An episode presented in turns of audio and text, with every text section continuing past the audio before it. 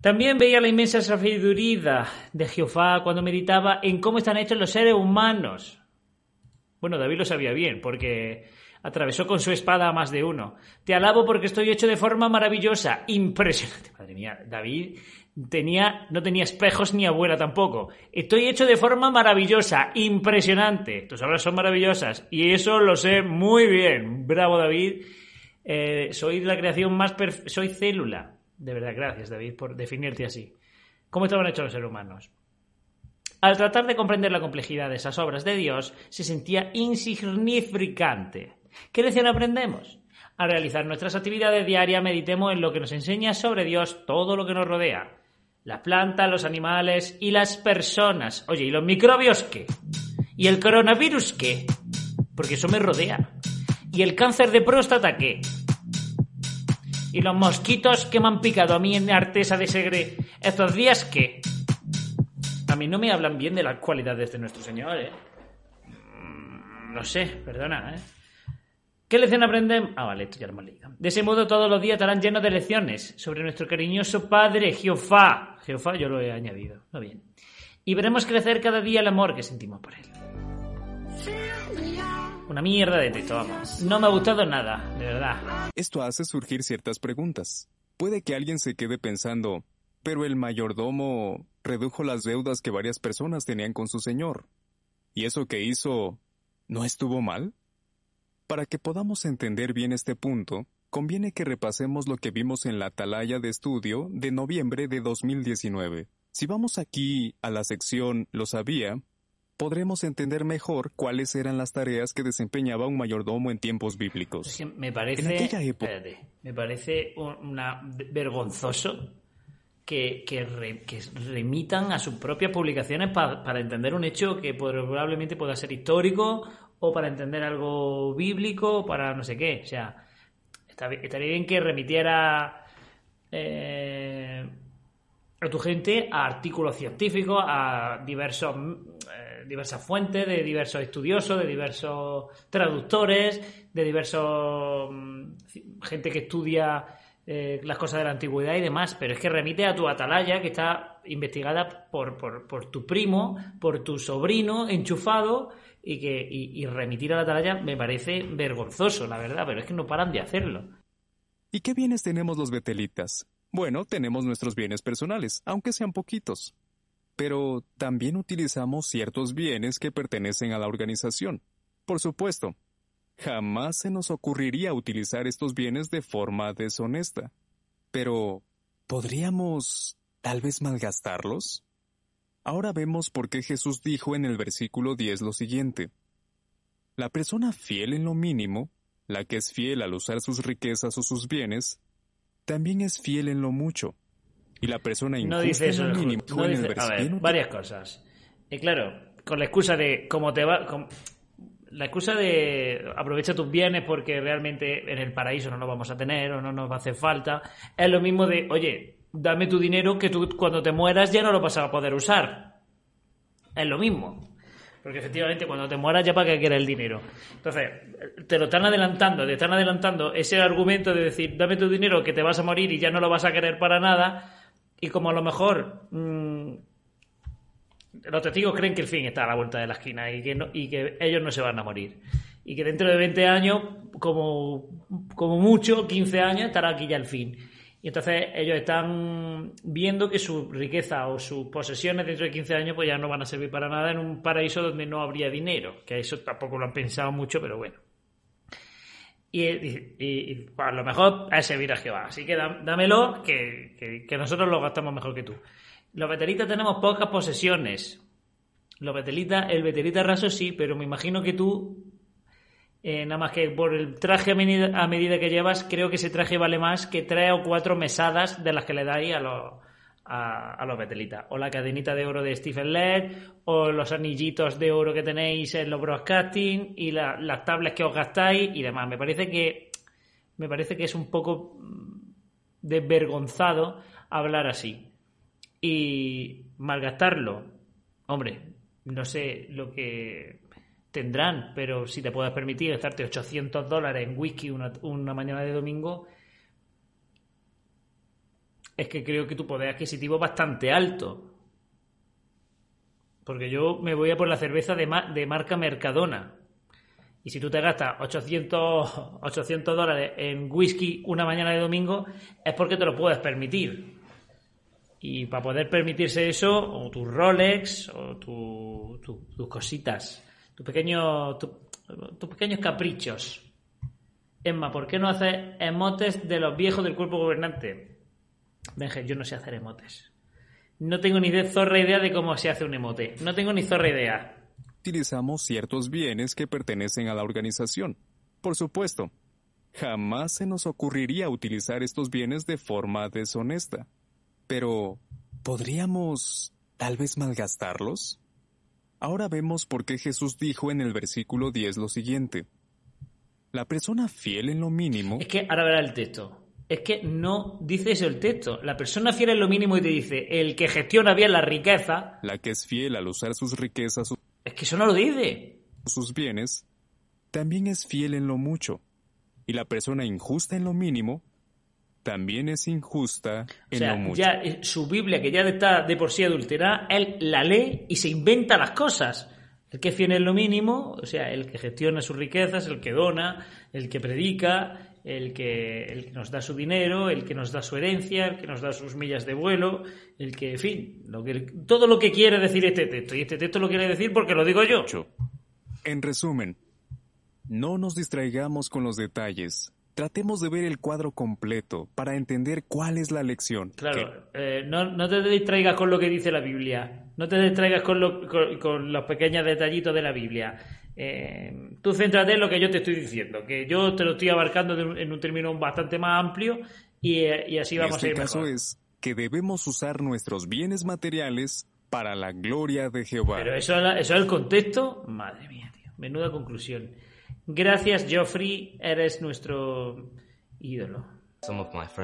Algunos de mis compañeros se hicieron parte de una religión cristiana y esparcieron rumores sobre los testigos de Jehová.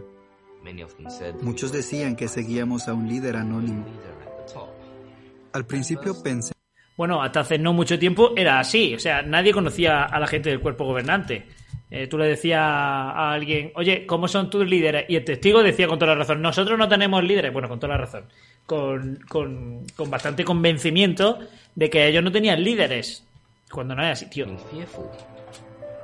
Me juntaba con malas compañías. Una vez las muchachas me invitaron a ir al parque después de clase. Algo me decía que no debía ir con ellas. Pero de todos modos fui. es que de verdad, mm, ir al parque con amigos de ahí al terrorismo internacional hay un paso. ¿eh? De repente vi que llegaron dos chicos que querían robar nuestras mochilas. Empezaron a discutir con los muchachos de nuestro Dejan el, la y comenzaron a pelear. Entonces llegó la policía y cuando los vi pensé que me iba a meter en problemas, así que salí corriendo. O sea, ¿cómo puede ser un viaje al parque prácticamente como jugar a Jumanji? íbamos al parque. Yo pensaba que no iba a ser buena idea y efectivamente no había sido buena idea porque entonces había unos muchachos que nos querían robar, llegó la policía, me iban a meter en problemas, a mí que soy inocente, eh, me fui corriendo, pero la verdad es que nunca, nunca más voy a pillar eh, voy a pisar el parque, porque es que siempre que pisas el parque pasa eso. Eh, ¿cómo, convertir un día normal en, algo, en el, prácticamente el día del, del Armagedón? Una vez la profesora estaba dejando en ridículo a todas las religiones. Decía, la Biblia está pasada de moda. ¿Quién sabe si Dios existe? La Biblia ha sido copiada tantas veces. ¿Cómo sabe uno que dice la verdad? Y recuerdo que pensé, tengo que decir algo. Ya lo practiqué ayer, tengo que decir algo. Entonces la chica que estaba a mi lado dijo, Bianca es testigo de Jehová. La maestra me miró con los ojos bien abiertos y me dijo, ¿tienes algo que decir? Pero yo me quedé paralizada, no sabía qué responder. Justo en ese momento sonó la campana y sentí un gran alivio. Me sentí no como predicó. se sintió Pedro. Me molestaba la conciencia y sabía que a Jehová no le gustaba que tuviera esos amigos. Tener que hablar de mi religión y defenderla me dio mucho miedo y me sentí pues, decepcionada. no tiene por qué, porque si yo sé que tengo la verdad, no tengo miedo de defender eso. O sea, quiero decir, tengo miedo de defenderlo si tengo dudas, si hay, tengo muchas lagunas, si hay cosas que no, que, no sabría responder. Eh, no sé por dónde me va a salir, eh, normalmente el, amo de casa, en este caso los compañeros, no sé por dónde me van a salir. Eh, y no sé si me van a plantear una duda a la cual yo no tengo respuesta. Por lo tanto, eh, me da miedo en, el caso de eso. Pero si tienes la verdad, no te tiene que dar miedo. Si tú tienes la verdad, o por lo menos estás convencido de que tienes la verdad, que eso es otra cosa, luego te puede dejar sin palabras. Pero por lo menos que lo defiendas con, con, el peso del que se cree en la verdad, ¿no? Y no es el caso ni de esta chica ni de ningún testigo. Porque ninguno, si, o sea, quiero decir, yo si tuviera la verdad y creería que tuviera la verdad, estaría orgulloso de, decir, oye, yo soy, ¡pum! Y, me y antes de decir mi nombre me presento como el portador de la verdad. Pero aquí, no solo esta chica, sino que muchos testigos prefieren ocultar que son testigos de Jehová. ¿Por qué? ¿Porque son mal vistos en general? No, porque en el momento que te hagan una mínima pregunta tú no vas a saber eh, defenderte, ¿no? Así que... Conmigo misma. Le oré a Jehová y le pedí que me diera valor para defenderlo y decir que soy testigo de Jehová. Recuerdo que una vez... Como si Jehová necesitara que una niña en el instituto lo defendiera frente a unos quinceañeros. O sea, Jehová, el creador del universo, de verdad necesita ser defendido en un instituto por una niña aterrorizada. ¿De verdad Jehová exige a sus siervos que lo defiendan ante, ante sus compañeros en una edad donde la presión de grupo es brutal, donde si no encajas te puede marcar de por vida y donde probablemente, como te pongas tonto, puedas tener problemas. ¿De verdad exige Dios que, te defienda, defender, que alguien te defienda así? ¿Necesita abogados, Dios? Un hermano dio un discurso en el que leyó Marcos 8:38, donde dice que no debemos avergonzarnos de seguir a Jesucristo porque, en ese caso, Él se avergonzaría de nosotros. Esas palabras me llegaron al corazón y me di cuenta de que tenía que cambiar cuanto antes. Después de pensar en el ejemplo de Jesús, le oré a Jehová pidiéndole valor y otra oportunidad para defender su nombre. Otra oportunidad. Dame otra oportunidad para defenderte. Lo que más me ayudó fue conversar con mamá. Como ella tiene tanta experiencia, me ayudó a tener valor y no darme por vencida. Decir que soy testigo de Jehová me ha protegido. En la clase de biología. Sí, te ha protegido de ser feliz. Estábamos hablando del tema de la sangre. Y la profesora dijo que esa gente de JW deja morir a sus niños. O sea, ¿en qué instituto habla de la sangre? Pero es que de verdad, esto es ya, esto es que. Mira, hay veces que se nota menos que un montaje, hay veces que lo hacen más fino, pero es que estábamos hablando del tema de la sangre. Normalmente siempre los testigos, los ejemplos son, estamos hablando de la evolución, estamos hablando del tema de la sangre.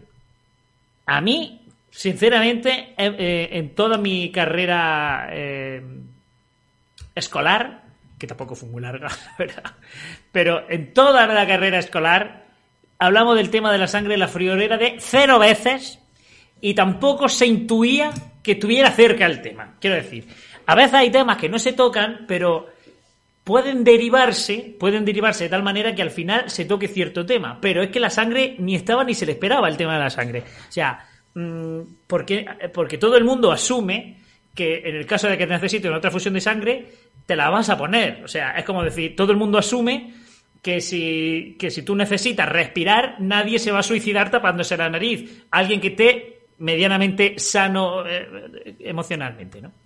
Entonces, no se toque ese tema. No se toque ese tema. Pero sí, aquí huele a comida.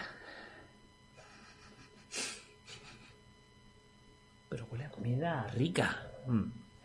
Comida rica, de que desde que está Laura, aquí en esta, eh, desde que no está Laura, aquí en esta casa no se come. O sea, me como pan con lo que pille.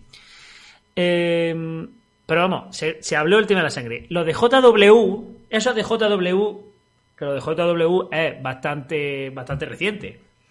Em, no dejan, dejan morir a su hijo. Y es que es verdad. No lo deja morir, rebátelo si tu hijo necesita una transfusión de sangre, ¿lo deja morir, sí o no? No, no hace falta que me elabores un discurso del por qué. Elabórame un discurso del por qué cuando tú me hayas respondido. Cuando tú me digas sí, pero lo hago por esto y por esto y por otro. Pero entonces la respuesta es sí, los dejan morir. Rápido le hice una oración a Jehová, porque sabía que eso no era verdad. Así que me puse de pie y dije, nuestro nombre correcto es testigos de Jehová. Y no es verdad que dejamos morir a nuestros niños. Ah, que se equivocó la maestra. Luego me sentí súper bien. No es verdad, no es verdad. Entonces es mentira. Pude dar testimonio cuando mis compañeros me hicieron preguntas sobre las cosas en las que creemos. Pero es que de verdad, o sea, un testigo cuando esté escuchando esto eh, no tendrá un poco de disonancia cognitiva al decir, oye, como que no es verdad, claro. Entonces, si yo tengo un hijo y necesita una transfusión de sangre y tú me estás diciendo en el discurso que no lo dejo morir, entonces le pongo la transfusión o qué? Eh, no, yo si fuera testigo a mí no me cuadraría, a menos que este vídeo esté hecho para la gente de fuera, no testigo. Que el público objetivo de este vídeo sea eh, alguien que está todavía sin, sin adiestrar, pero el que está adiestrado sabe que eso es mentira. Y nuestras costumbres. Y les ayudé a entender mejor cómo funciona nuestra organización. Ahora que tengo el valor de hablar de mis convicciones, me siento mucho mejor. Lo haces por Jehová y por ti. No lo haces para complacerlos a ellos, sino... No, para complacerlos a ellos no. Lo haces por, por la presión de, tu grupo. Para complacer a Jehová. Cuando siento miedo, oro rápido a Jehová. Y Él me da el valor para... No se quita la tarjeta ni para la casa, tío. Me he ganado el respeto y la admiración de mis compañeros. Seguro que todos te admiran y te respetan muchísimo. Muchísimo. Creo, creo que vas a ser el siguiente delegado de clase y probablemente, y si no lo tuvieras prohibido, director del colegio. ¿Por qué lo vas a tener prohibido? Porque yo qué sé. ¿Y por qué no? O sea, el digo director del colegio, pues sí, prohibido, a la mierda. Qué sé. Igual que tener un bar y poner la máquina de tabaco, prohibido. Eh, así que sí, efectivamente, me gustaría ver, me gustaría estar en tu clase viendo cómo todos te respetan y te admiran. Te admiran por ser testigo de Jehová. Me gustaría. Ya no me da vergüenza decir que soy testigo de Jehová. Ahora me siento orgulloso de representar a Jehová. Representar a Jehová, es el representante de Jehová, como el que representa a la Cruz Campo, pero en Jehová. Bueno, maravilloso vídeo. Gracias Libre de Jehová por ilustrarnos y ponernos este vídeo que nos ha encantado. Realmente ha sido... Artículos de jw.org llegan justo a tiempo. Los testigos de Jehová de todo el mundo están usando los artículos de la página de inicio jw.org, tanto para estudiar como para predicar. Los resultados están siendo muy positivos. Veamos algunos ejemplos. Un superintendente de circuito de Canadá dice que durante los primeros meses de la pandemia, tres de cada cuatro hermanos del circuito que él visita usaron el artículo Cómo sobrellevar el aislamiento para predicar. Eh... Menudas estadísticas, amigos. Menudas estadísticas. Un superintendente dice que durante los primeros meses de la pandemia, tres cada cuatro hermanos que él visitaba usaron el artículo Cómo sobrellevar el, eh, el, aislamiento para predicar. Y pocos son. Tres de cada cuatro. O sea, un 75%, un 25% de los hermanos no lee las publicaciones. Eh, es un artículo que se hizo precisamente para, los, para todos los testigos durante toda la pandemia y aún así el 25% no lo usó. Buenos datos, amigos. Por ejemplo, una hermana les envió el enlace del artículo a seis compañeros de trabajo, grupo de WhatsApp, vamos, y algunos de ellos le dieron las gracias cuando lo recibieron, claro. Grupo de WhatsApp. Oye, mirad chicos, os voy a pasar un artículo de una revista de mi secta. Y, y dos de ellos dijeron gracias, gracias, expulsar. Silenciar grupo. Otro ejemplo es de la esposa, bueno, contando que todo esto fuera real, la verdad. Otro ejemplo es que la esposa de un superintendente de circuito de Togo, ella envió un enlace del artículo Los cuatro jinetes del apocalipsis familiares. Es que esto le viene muy bien para la pandemia, porque todos estos, todos estos artículos son en medio de la puta pandemia, donde, donde que cundiera el, el pánico estaba. Me parece increíble que la esposa de un superintendente de circuito tenga familiares y conocidos que no son testigos. Y no solo que tengan familiares y conocidos, porque ya sabemos que el círculo de un circuito, de una mujer de circuito sobre todo, se reduce a la congregación. ¿Vale? Ni familiares ni hostias.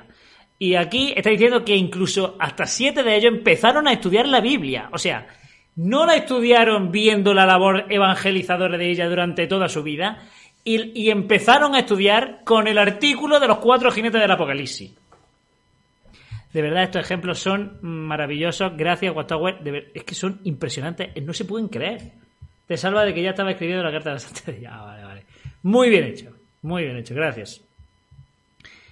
Eh, en algunos países, por culpa del COVID, los alumnos han tenido que estudiar por videoconferencia. En algunos países, dice, joder. Una joven testigo de Escandinavia dijo muchas gracias por el artículo y si tengo que estudiar a distancia, donde se daban muy buenas sugerencias para estudiar en línea. Ella dijo, no era capaz de acabar las tareas a tiempo, pero las cosas mejoraron mucho cuando puse en práctica las sugerencias del artículo. Un artículo que llegó eh, siete meses u ocho meses, creo que este, que este el artículo fue después del verano, me parece. No sé si vendrá, si vendrá cuando se publicó. Mm, no, no me, no me sale la fecha, pero vamos, que esto es de después del verano. Cuando ya los jóvenes estaban hartos de, de, de, pandemia, de cómo estudiar, de, es que no sé si fue después de verano o mucho después, me parece que fue ocho meses después de que ya se hicieran, se hicieran todos los tips, de que todas las noticias hablaran de cómo consejos para, para, hacer deporte en el confinamiento, consejos para llevar bien el aislamiento, todo. Y estos artículos vinieron muchísimo más tarde. Pero esta chica de Escandinavia no podía estudiar a distancia hasta que no leyó el artículo. No era capaz de acabar la tarea a tiempo en, una, en un confinamiento donde no tenías otra cosa que hacer. O sea, porque es que rascarte el chocho ya te estorbaba. O sea, ya era decir, es que estoy harta de no hacer nada, voy a hacer aunque sea las tareas, yo qué sé. Pues en el confinamiento no era capaz de eh, llegar a terminar las tareas a tiempo, tenía muchísimas cosas que hacer, como dormir. ¿Cómo encontrar los últimos? esto es... Cada día 1,6 millones de personas visitan jw.org, yo entre ellas, por ejemplo. Le damos muchísimas gracias a Jehová por estos artículos que nos ayudan a estudiar la Biblia y a cumplir completamente con nuestro ministerio. Articulación. Articulazo. Estamos compartiendo la siguiente información por preocupación y amor. Estamos compartiendo la siguiente información importante. Como resultado de la pandemia en curso. en curso. Esto me. Eh, esperamos que haya otra, pero ahora mismo esta, ¿no? Las autoridades seculares, en un número creciente de tierras, están exigiendo o alentando encarecidamente a que sus ciudadanos se vacunen contra el COVID-19. El reciente gobierno las actualizaciones corporales. Eso está mal traducido.